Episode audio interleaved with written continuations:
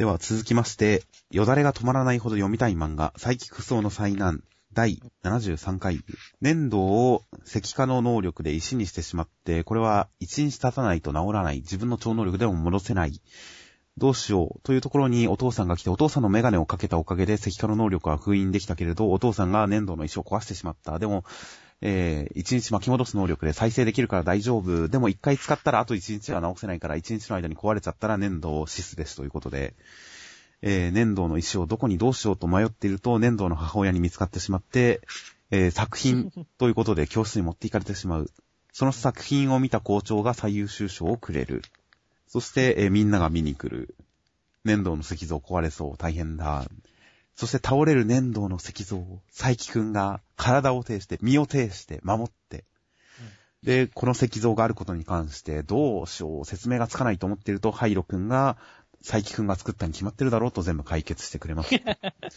代わりに、佐伯くんの精神をみんなが心配しましたと。まあ、丸く収まりましたねって。ただまあ、お思ったより発展はしなかったですけどね。予測通りだったよね。そう、飾られるだろうとか。あまあ、飾られて最優秀賞を取るだろうっていうのはまあ、ほぼほぼ確定でしたよね。うん面白かったのは、粘土が壊れた時にさ、巻き戻す、一日元に戻す能力っていうのは一日一回しか使えない。だから、もう一回粘土が壊れたら終わりだって言ってるところで、あ、指折れちゃったって言ってるのはちょっと面白かったですね。そうです。これ面白かった。うん今回は、まあ、ちょっと小ネタが少なかった感じなんで。そうですね。思ったよりもやっぱり広がりがそんなになかったんですけど。ちなみに、今回、学校の出し物で妙に浮世絵がフィーチャーされてまして。これはもうあからさまに磯部磯部へのエールなんじゃないかと僕は思いましたけどね。ああ、なんかラ、ライバル感むき出しなんでしょう。ではなく、この、このえー1、2、3、4、5ページ目とかでも壁に浮世絵が貼られてますし。うん、貼られてるね。あと最後の方のページでも、なぜかハイロたちが語らってるのは浮世絵、江戸なんとかの前なんですよね。これは磯部磯部に対するエールじゃないかと思いますよ、僕は。さっと見たら全然わからない。あとはまあ、そうですね、今回の話はもうあれですよね。佐伯くんが粘土のために身を投げ出すという、この友情に涙する回でしたね、とりあえずは。佐伯くん、やっぱお前はいいやつだなっていう友達のために。まあ、なんだかんだでね、身を挺してることは変わりないからねっていう。そうですね。遠藤くんの命を助けるために。あと、とっさだったから超能力を使う暇もなかったっていうのに対して、逆にとっさだからこそ能力使うん、使っちゃうんじゃないってちょっと思いましたけど。そうそう。でも、そんなことすら考えないほど粘土を助けたかったっていうことですからね。そうですよ。同点してしまうほど粘土を助けたかったという。そして、きっとこう、超能力じゃなくて体で受け止めてあげようと思うぐらい粘土に対する友情が無意識レベルであったんでしょうね、きっと。そうだよ。石だよ、石。石ですよね。おそんなん止められないよっていう。普通の人間は。本当ですよ。石はもう、痛、重くて痛そうですから、なかなか腰が引けちゃいますけど。そこは佐伯くんの友情ですからね。友情を超えた何かですよ、もはや。相棒ですから、相棒。愛の棒と書いて相棒ですからね。どう反応すればいいんですか、それ。まあ、とりあえずは二人の友情に感激する回でしたと。乾杯ということで。では続きまして、ソウルキャッチャーズ。この唯一無二の吹奏楽漫画っていうのはもう、定番というか、使い続けるんですね。唯一無二の吹奏楽漫画、ソウルキャッチャーズの第24話。上根くん式の最後でジャンプ。全員音で壁をぶち破れと盛大な式を投げ飛ばした後に、足を式台から踏み外して床に落ちてしまう。客席に落ちてしまう。どよめく客席、その前で立ち上がった上根は、額を切って、血を流していましたが、えーなんとか式台に這い登り、大丈夫です、と一礼。それをきっかけに、会場中が面白かった、よかった、いい映像、いい演奏演奏だった、ということで、えー満場の拍手に包まれます。そして、イチョウくんも、えー、上根くんが通り過ぎると、もう、輪郭が震えるほどに身震いして、上根くんを見送ると。続いて、真打ち登場、天来の演奏になります。天来はどうすれば客が喜ぶか、どこまでも客のためというその一点で頂点に立った天来。えーその演奏曲に関しては、もう上根くんも震え、イチョウくんも歯ぎしりするほどのすごい、すごい演奏でした。そして、えー結果、天来ウィンドフェスの最終的な結果発表、最優秀校と最優秀曲が発表され、最優秀校に関しては天来高校、最優秀曲に関しては、えーなんと、名演と、えー竹風、両方の L 訓番チェロ、同じ曲が同票で共に最優秀曲となります。うんそして、えー、名演滝風、共に枠中、イチョウくんはちょっと歯ぎしり。そこにおじいちゃん、イチョウ、ゴーケンさん、おじいちゃんが現れて、上根くんに対して、バスクラリネットには無理ばかりさせて、クラリネットには力任せで、ピッコロも振り回しすぎ、と大変様々な説教をした後に、ノリで飛ぶな、二度とやるな、バカタレが、要はお前はグッドじゃない、ファンタスティック最高。以上ということで、えー、上根くんを褒め、その横で、イチョウくんが大変な顔になってしまう。そして、えーウィンドフェスが終わった後、上根くんを待ち受けるイチョウくん。イチョウくんは同票だったけれど僕の負けだと、おじいちゃんは期待する人には厳しい、いおじいちゃんは君を選んだ。音楽やっててこんな気持ちは初めてだ。コンクールで君を倒しておじいちゃんの評価を覆してみせる。というそのイチョウくんの心は闇に包まれていくのでしたとうんいう展開になっていました。すごいよね、これ。闇にこう、まあ半分闇になってるところで、はい。最後闇に消えるライバルだからね。イチョウくんの闇落ちの勢いはすごかったですね。すごかった。ものすごい勢いで落ちていきましたね、今週。うん。先週までは全然、いつものイチョウくんだったのに。もうね、こう、今週なんか1話でそこまで行きましたよ、一気に。もうなんか引き分けで納得がいかねえみたいな顔になった後に、このね、質、悲しそうな表情ですからね。そうですね、おじいちゃんの。なんだかんだで、まあ、こけましたね。こけるこけるとは言われてましたからね、危ないぞとは。実際でもこけましたね。あ、ちゃんとこの世界も物理法則は働いてるんだっていうことが判明しましたね、これで。この拍手のノリがちょっと面白かったですね。まあ実際ありそうですけどね、こんな感じで。うもし落ちたとしたら。うん。そういったところもちょっとリアル的に面白かったですね。ただね、天来高校の凄さはでも今回のこれでは分からなかったですね。あ、本当ですか？うん。もう、学校の外の鳥たちか、木々かわかんないですけど、なんかザーッと空気まで震え、そして犬まで立ち止まるっていう。うんここは良かったんですけど、ちゃんと曲のリアクションなかったもんでかなって思う。なるほど。うんまあ、ビジュアル表現はなかったですね。まあ、そこは表情で感じ取れば十分じゃないかとうん。上根くんと一丁くんのうん。この表情まあ、十分感じ取れましたけどね。まあ、今回は全体的にこの二人の顔芸はすごかったですね。そうだね。ず基本的に顔芸対決だったね。まあ、一番はやっぱこれですけどね。同票で2個、全くの同数で両方最優秀曲ってなった時のこの顔ですよね。これ、これどう取ればいいのか分かんなかったんだけど、すげえ笑いましたけど、ここは。笑うよね、これ。天来に勝ったっていうことで驚いてるのか、同数ってことで驚いてるか、まあ全部なんでしょうけど。いや、まあ、両方でしょうね、きっと。でも、ずっとね、天来がすげえ、天来がすげえって言ってる中で、この周りの盛り上がりは良かったですね。天来を抑えたぞとかね。そうなんですよ雨のね。式でだぞで、そ、もう竹数の方、総部3年目のうちらが最優秀曲、奇跡だ、奇跡が起きたとかっていうね。この周りの表情はすごい、反応はすごい良かったですね。そうですね。これのおかげで、あ、いい結果だったって改めて思いましたしね。うん。ある種、同数で引き分けって、予想の範囲内ではありましたけど、実際それが、読者的に喜んでいいのかどうかって多少迷うところではある、ありますけど、ここでみんなが喜んでくれてるんで、あ、よかったなってちょっと思いましたしね。そして最後、一応ゴーケンさんが、おじいちゃんがいい感じでしたよ。今回の僕の中での、えー、ベストコマは、マイフェイバリットコマは、うん。やっぱおじいちゃんのファンタスティックでしたね。いやーでも本当この、驚いてる、怒ってる中でのこのファンタスティックっていう締めはね、実際聞いたらかっこいいなと思うしねっていう。まあそうですね。いやまあこれだけ悪いところを指摘して、最後なんかいい感じの締め方をするのかなとは思ってましたけど、まさかこんなストレートな褒め言葉一言で終わるとは思ってませんでしたから。うんなんかこの厳しさが、上根君を認めたゆえのことであるっていうのはまあ読んでてわかるわけじゃないですか。うん。で、認めてるからこそ、で、だから最終的にはちょっと、これだけ厳しいことを言って、お前には期待してるぞ、的な終わり方をするかなと思いながら読んでたんですよ。うん。そしたら期待してるぞどころか、お前はグッドじゃないファンタスティックって言って、期待してるどころじゃないですよ。超褒めてますから、ここに関しては僕は、うおーって思いましたよ。そうだね。結局その前にね、こう、イチョウ以上に才能のやつなんかいねえなみたいなことも言ったわけだからね。その中で神をここまで言うっていうのはね、あの、読者的にもね、すごい、おーってなるとこですからねっていう。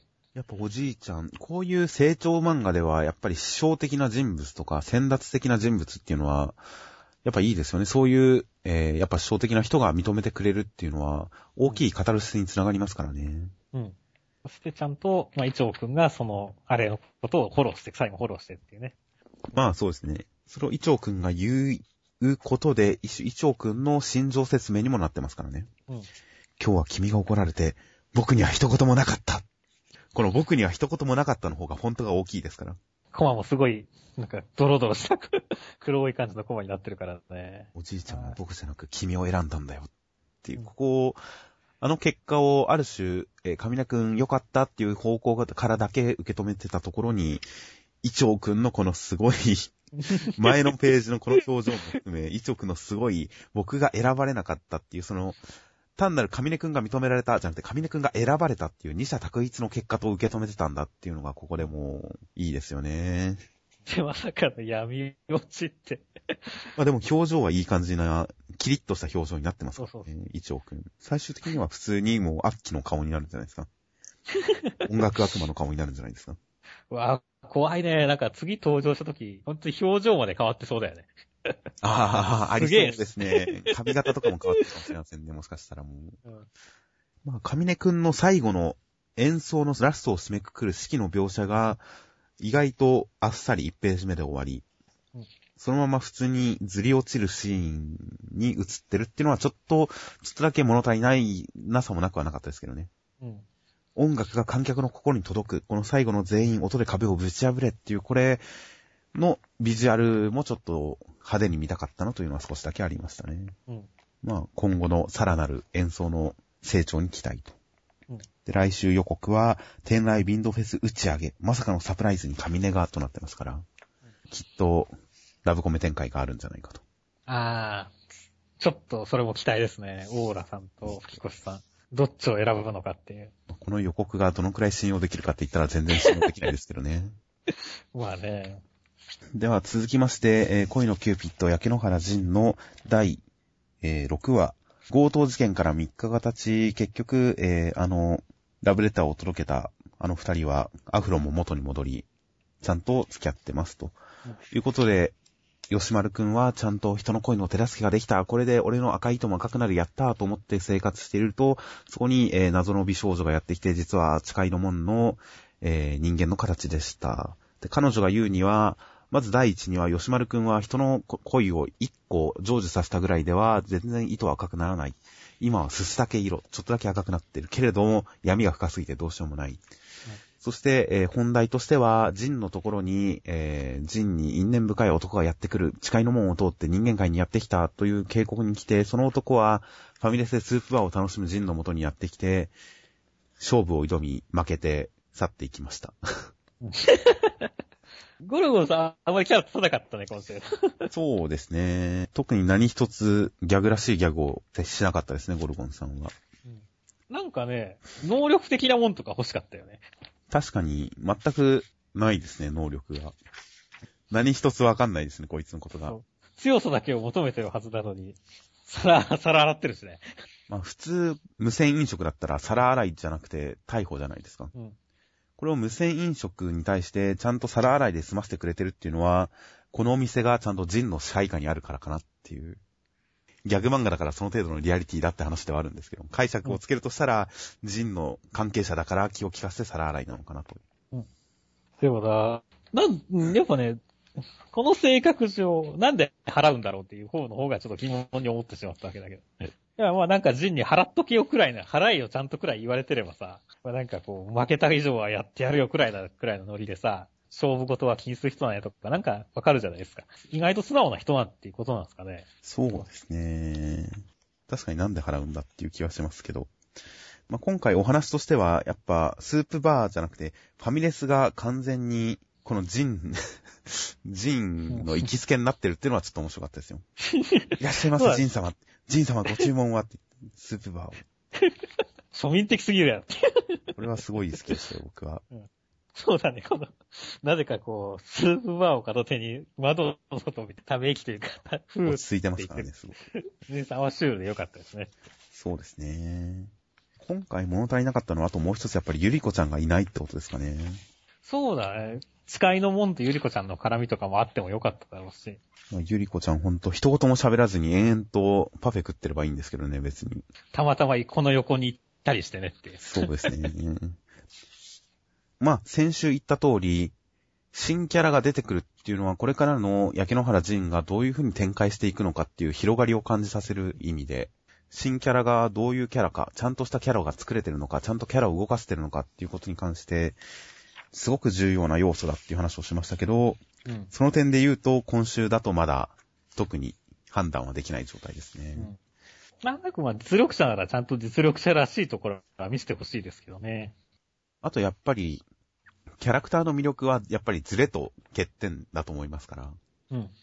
このキャラクター意外と一貫してるんですよね、ちゃんと。うん。ボケ、ボケてない。ボケてる要素がないんですよね。うん。最後に皿洗いっていうことで一応オチはつけてるんですけど、それもなんかキャラとして、それほど違和感がないですね。ズレがないですね。うん。まあ、確かにキャラクターは一貫してるんだよね。だからどっかでギャップを感じさせる何かが、すごい変態性とか、すごい弱点とか、すごい性癖とか、うん、何かしら入れてきて、多分来週ぐらいでそれが出るのかなとは思うんですけど、うん、そういうキャラとしてのギャップが見えてきた時に、このキャラがどういうキャラなのか、キャラが立つかどうかっていうのが分かってくる気はするんですけどね。うん、まあ、あとは誓いの門がどれだけ突っ込む役というか、解説役というか。誓いの門も今のところあまりボケてないので。そう、ボケてないからね。なんか魅力出してほしいですね。吉丸くんを剣をする表情はちょっと良かったんで、うん、なんかこう、ド S キャラの道を突き進んでほしいですけどね。うん、ということで、まあ、ゴルゴン、使いの門ともに来週あたりでうまくキャラを掘り下げていってほしいなと思います。うん、では、続きまして、えー、ワールドトリガー第36話。センターカラーで、えー、指定コンビがカラーで描かれております。色分けされて。そしてページをめくると、ワールドトリガー徹底解析、トリガー図鑑ということで、まあ、ワールドトリガーは解説ページがやたら多いですね。2、3週に1回は出てきてる解説が載ってるイメージですよ、もはや。まあ、それだけやっぱ、用語説明が多いんだよね。設定が多いですからね、かなり。うん。まあ、あんまりちゃんと知らなくても読めるっちゃ読めるけど、まあ、ありがたいですよ。そうですね。今回は特に大事でしたからね。うん。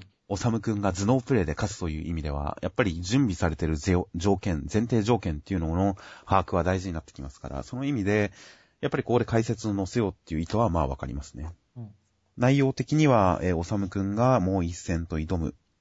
で、改めて、えー、師匠のカラスマさんに言われたことを思い出し、自分の戦い方、自分の手持ちのトリガーを確認し、それを使って風間先輩に一撃食らわせようということで、様々な策を浪し、なんとか、風間さんに一撃浴びせられたかどうか、見事なり、決まった、という終わり方になっております。まあ、この終わり方に関しては、届かなかったっぽい感じがしますけどね。ゆうまくんの表情的にも。おそらく、まあ、先にステロイドを放つ前に、開いた穴から逆にブレードを仕込まれたとか。もしくは、風間さんもシールドは使えますから、うん。シールドで防いだのかもしれませんしね。うん、まあどうなるかはわからないですけど、まあゆうまくんの表情的にもやっぱりちょっと一撃食らわせるには至らなかったのかなぐらいの、まあ予想としてはこう頬に傷がつくぐらいかなという感じではありますが。そうだね。風間さんもここで簡単にやられたのではね、ナンバー2は、まあ今ではジンさんあの来ちゃったからナンバー3アタッカーくらいですけど。治れですからね。ちょっと終わり方的には一歩届かなかった感はありますが、でもそれでも今回おさむくん会であったことは間違いないです。まあ、ここまでどれだけ無策で戦ってたんだよってことにはなりますが、多少。相手のね、能力が分かってない状態で戦ってるわけですからね。まあ、それまではなかなかどうしようもなかったっていうことですよ。いやー、でも、一応相手が姿を消せるって理解して、そこに対してこう、散弾を浴びせかける感じで対応して、でもそれでも叶わないってなってそのまま巻き続けてますからね、ずるずると。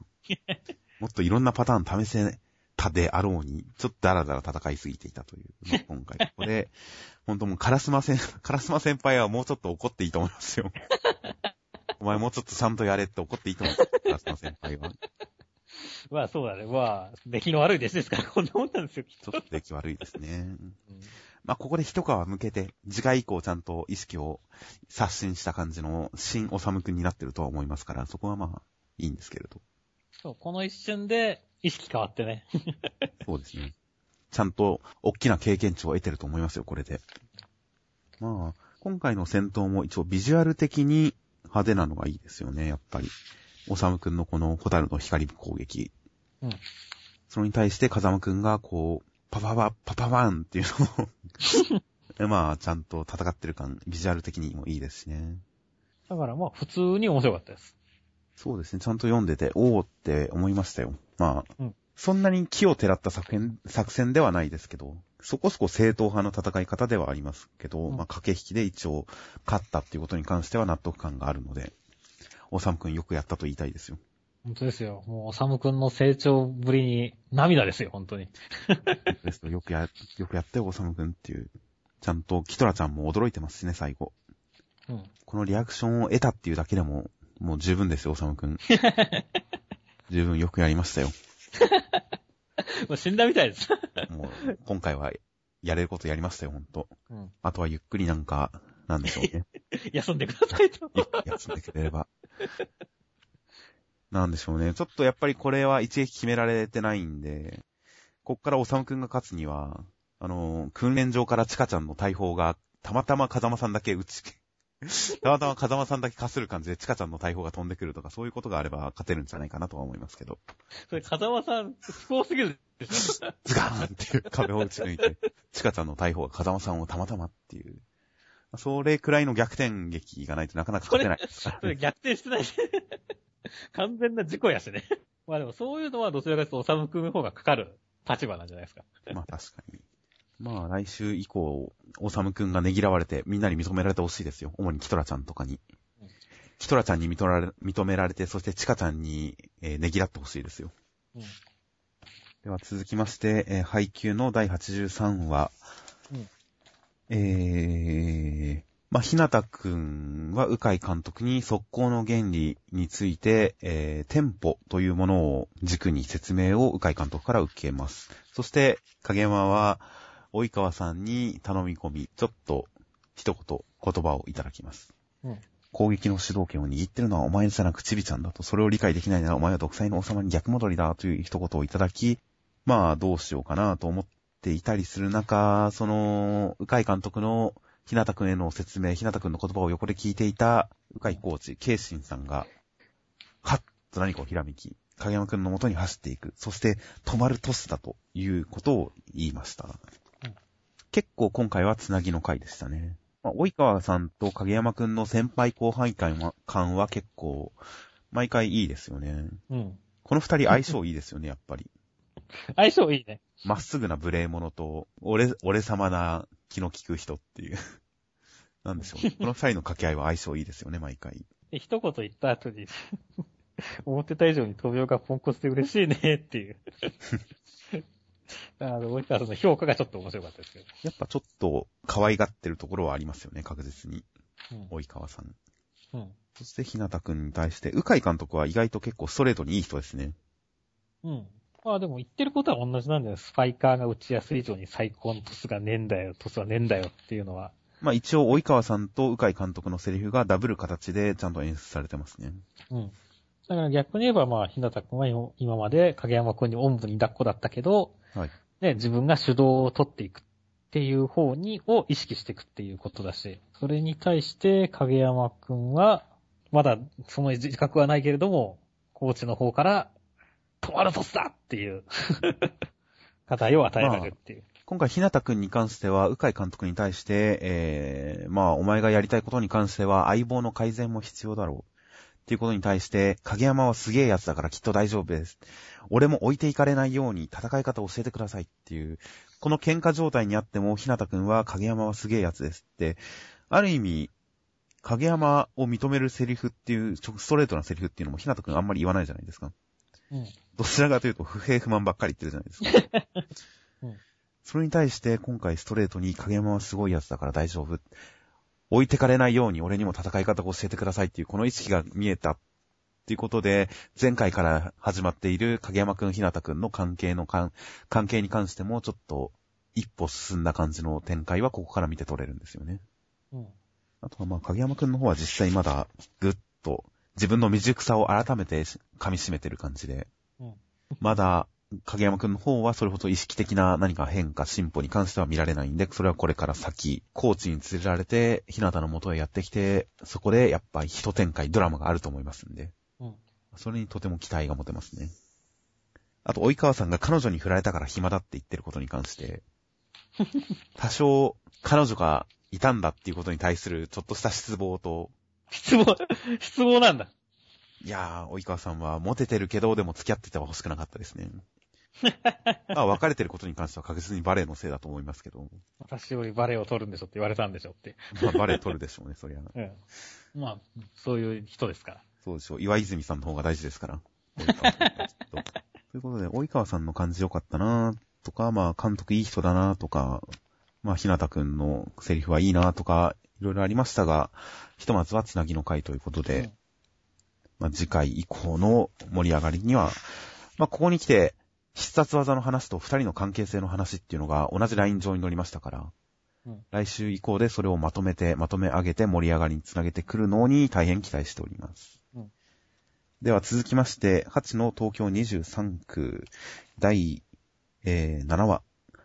バッカスさんは、えー美女と料理を出すという技で、ハチが引っかかりかけて危ないとなりますが、ドラキリーさんが変幻を終えると、そこには、えー千年に一度現れる伝説のハーフ、フェニックスの姿になった、えードラキリーさんがいて、フェニックスの力で、必殺技で、シンデドラ、灰の指で、バッカスさんを貫きますが、バッカスさんはなんか、えーパイプ、管を通じて別の体に本体が移動してたらしく、その別の体でドラキリーさんを襲いました。ピンチ。となっております。まあ、ドラキリさんはフェニックスでしたね。まさかドラキュラじゃないとは。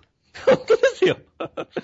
なんだろうね。これは、まあ意外で、おーと思いつつも、なんかちょっと肩透かされた感が。しかもドラキュラとも属性が全然、まあ一応不死身っていう意味で繋がってるって言えなくはないですけど、でも、ちょっと意味的には違うよねっていう、まあイメージ的には。まあ、そうですね。一応まあハーフ全員血を吸うっていう意味ではドラキュラ要素はあるんですけど、なんでしょうね。なんか、え、すうん、そう来たんだっていうのが。しかもこのフェニックスのくせにこので、唯一無二の純然たる正当なハーフであるとかって言ってるけど、はあ、あっさりやられてしまいましたからね。そうですよね。あの、フェニックスって言ったらやっぱ我々はさ、やっぱすげえ不死身とかさ、まあ攻撃されても一向に、何、体力を復活するんだっていう風に思うじゃないですか。まあ、それ以前にこれだけすごい持ち上げられ方をしてるのに、バッカスさんを、この必殺技で仕留められなかった上に、ちょっと隙を見せただけで、普通に一撃でやられてるっていうのが、まあ全体通して、え、そんな弱いの？ってことは思いましたよね。そうそうそう。いやー、もう別になんかもうこのまま圧倒してくれてもよかったんだけどねっていう。今回はハチは戦わないのかなとすら思ってたんですけどね。もしくは別にバッカスさんは、なんか移動ができるんだったら、なんかね、実は別の体がとかって言ってさ。ここはやられといてもよかったよねっていう。し本体逃げやがったかみたいなね。まあそうですね。まあ、これも最後のコマでやられてる感はありますけど、必ずしもやられてるとは限らないかもしれないですし、まあ、ここからなんかもう一段階覚醒が。あるかもしれないですし、あとまあ、一応設定的にはこっち側はなんかこう血を飲んでないから弱いとかそういう設定があるのかもしれませんしね、もしかしたら。あとは、このバッカスさんの能力、奇跡、バッカナリア。いや、なんかそれがすごい能力だっていうのは、すごい能力なんでしょうけれど、美女とごちそうが用意されてて手を出したらやられるっていう能力に引っかかる2万人っていうのが、僕はちょっと、ちょっとビジュアル、技のビジュアルとその結果に対してちょっとギャップを感じなくはなかったんですけどね。そうだね。2万人がそれでやられたのかっていう。しかも別にそれほど即死技でもないしね。ハチも、ハチもこれだけ、これは罠だってドラキリさんに言われてるのに、すぐ触るっていう。まあ、それくらい恐ろしい技だっていうことなんでしょうけれど。触っても回避できてるからね。しかも回避の後に追撃がないからね。まあ、これはきっとハチが、ハチの反応速度がすごいんでしょうけれど、きっと。しかしまあ、これに手を出すハチもちょっと情けねえなとは思いました。そうなんだよね。まあ、バッカスさんはね、酒の神だから、なんか相手を酔わせる的な技なんですから。まあ、幻覚持ちってのはまあ納得ではありますけどねっていう。まあ、そうですね。まあ、あとは、フェニックスのビジュアルがすげえデビルマンっぽかったです。意識してるでしょうね、でもなんだかんだで。まあ、バッカスさんも含めて敵側というか化け物のデ化け物のデザインに関しては、やっぱいいなとは思うんですけど、人間側のデザインはやや物足りなくはあるんですよね。この、ヤギ沼さんとかも、なんとも言えずのっぺりしたデザインしてますよね。そうだね。まあ、今回はちゃんと必殺技を使うシーンが8に出てきましたんで、ちゃんと技名を言って出すという必殺技が。ただ、どこを貫いてるのかよくわかんなかったりするんですけどね。そうだね。まあ、相手の職種に、相手の職種に掴まれて、うんその職種を脱出するために出した技なんですね、これは。うん。いや、でもやられ方がちょっとかっこ悪いですねち。ょっとかっこ悪いですね。うん。まあ、別このね、別に、バーナーフィンガー2じゃなくて、はい。シンレドラも、そうですねい。いい技なんですけどね。名前的にも。そうですね。とりあえずはもう8が活躍するフラグはちゃんと立ってってくれましたから、次回8がバッカスさんに立ち向かうということで、まあさすがに妖体のまま勝てそうにはないですから、きっとなんかすごい変身して、フォームチェンジして必殺技を出してくれると思いますんで、それがいかに盛り上がっていかにかっこいいかということを期待しています。うん。そうですね。僕はまあ、あんまりドラキーエさんにこのまま終わってほしくはないので、もうちょっと活躍していることを祈っております。そうですね。もしかしたらドラキリーさんが、はハチをパワーアップさせてくれるのかもしれませんしねうん。このフェニックスの能力で。では、続きまして、恋する特別読み切り、隣の席のチンコちゃん。えー、作者は、宮崎周平先生読み切り、向こう水くんの鎮彩再び、超度爆乳おっぱい読み切り21%、21ページプラスおまけ。えー、まあ、チンペータくんに恋する隣の席のチンコちゃんの猛烈アピールに対して、チンペータくんは、チンコちゃんの友達のミクちゃんが好きなんで、そう言って断ったら、ミクちゃんとの間を取り持ってくれるようなことを言ったけど、結局、えー散々振り回された挙句に、チンペータ君にはチンコちゃんという彼女ができましたとうん。いうお話でした。いや、どうでしたか？ある意味で完成度は高かったと思いますよ。うん。世界観はもう完全に確立されてる感はある。出来上がってますよね。うん。いや、でも結構小ネタ的にも笑えるところありも、多かったですよ。面白かったですよ、それなりに。結構。なんでしょうね、ベタ褒めするほど、なんでしょう、すごい、好きだっていう感じではないですけど、面白いは面白かったですよ。意外とこの爆油左手は添えるだけとか僕好きですよ。まあ、このネタ、この辺は結構良かったですよね。なんでだと思う？グイッとか、ナメック星のドラゴンボールとか、このノリはいいですよね。あの、伊集院光さんの深夜ラジオ、深夜のバカ力という中で、面白いブス、いろんなシチュエーションのドブスを上げて笑うっていう短文の、新聞のコーナーがあるんですけど、それの中で、伊集院光さん曰く、ブスには2種類いて、好きなブスと好きじゃないブスっていうのがいる。うん。これは好きなブスの感じだよなっていうふうに思いました。ええ、もう自分のその、なんだろう、あの、いいろんな部分をネタにしてるっていうのはいいですすよ。うざい感情はよく出てますよ、本当に。いや、いいですよね、チンコちゃんのキャラも。しんこちゃんいいですよ。結構バランスとして、いいバランスついてる気がしますよ。すごい迷惑だし、付き合いたくないって思うけど、嫌悪感がするほどの嫌なやつじゃないっていう。うん。結構バランス感がいいと思いますよ、この辺。でもねな、どちらかというとなんかこう、漫才を見てるみたいで面白いですね。漫ああ、才とか確かに。コントというか、確かにそうですね。南海キャンディーズ的なノリですよ。確かに。南海キャンディースっぽいっていうのはでもいい表現だと思いますよ。まあ、その中で俺が一番好きだったのは、でもはい、あれです。どれです？かこのおっさん連れてきたの私だからっていう。ああ、ここが一番面白かったですね。そのここのおっさん連れてきたのは私だからっていうセリフよりも、むしろ、ブラに友情努力って書いてある、パンツに網走って書いてある方が、僕は面白かったですけどね。そこは勝利言っとけよっていう。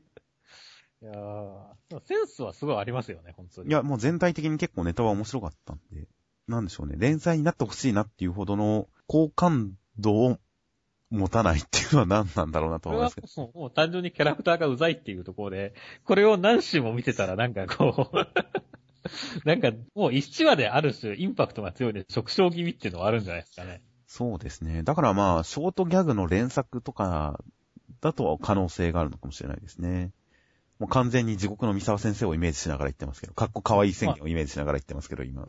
地獄の三沢先生も長1回で20ページとか書かないからね。そうですね。ショートギャグを何エピソードも載せる感じで過去可愛い宣言とかやってますから。まあ、その系統で、まあ、い7、8ページくらいだったらまだなんか耐えられるかなっていう。そうですね。これを連載で読むっていうイメージはちょっとできないんで。たまに見るとでもなんかすごい得した気分になりそうな漫画ですね。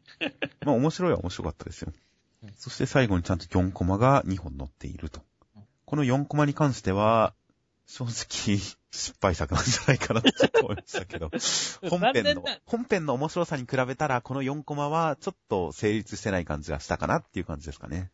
本編の面白さに比べたらですよ。本編の面白さに比べたら。